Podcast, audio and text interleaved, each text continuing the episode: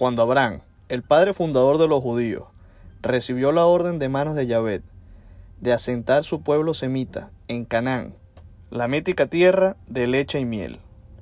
Ahí comenzó una travesía milenaria que consolidaría al pueblo hebreo, y con muchas religiones monoteístas se van ramificando en nuevas religiones y sectas. Una de estas sectas es Lev Tahor, una pequeña secta judía ortodoxa, sumamente devota. De hecho, los llaman los talibanes del judaísmo. Son ampliamente conocidos por utilizar la violencia como herramienta para imponer sus puntos de vista.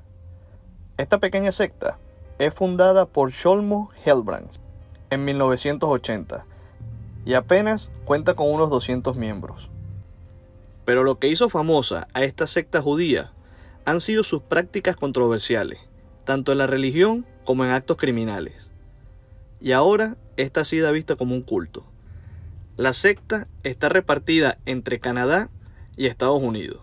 En 2011 fueron acusados por las leyes escolares por maltrato a los niños. Estas acusaciones volvieron en 2013 y 2014. A raíz de esto, la policía de Quebec, en Canadá, emite una orden de cateo por supuestos abusos contra menores. Encontraron a un menor de 13 años encarcelado en el sótano y dos niñas de 14 y 15 años respectivamente están siendo casadas con hombres mayores y abusadas sexualmente. Otra mujer acusó a esta secta de haberla abusado y golpeada con un cinturón. Otra niña estaba embarazada y dijo haber sido abusada por su propio padre y golpeada por su hermano. Además, la menor fue obligada a casarse con un hombre de 30 años de edad. En el 2013, el Tribunal de Quebec ordenó que 14 niños pertenecientes a la secta fueran reubicados en hogares temporales. Para su protección, fueron reubicados en hogares de habla yiddish. Al final, el Estado se quedó en custodia de los niños. Para el año siguiente, en marzo 3 de 2014, unos 15 miembros de la secta vuelan hacia Guatemala. En el aeropuerto de Trinidad y Tobago fueron arrestados 9 de los 15 y deportados a Canadá. El resto llega a Guatemala, donde un juez los deja permanecer por razones humanitarias. Para abril de ese año, la patrulla fronteriza arresta siete miembros que intentaban escapar hacia los Estados Unidos y son deportados hacia su país natal, Israel.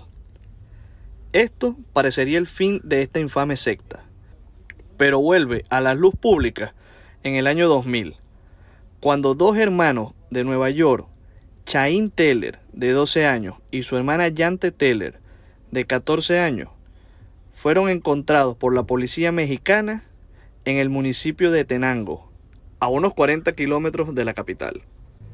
Cuatro miembros de la secta fueron arrestados en Guatemala por doble secuestro.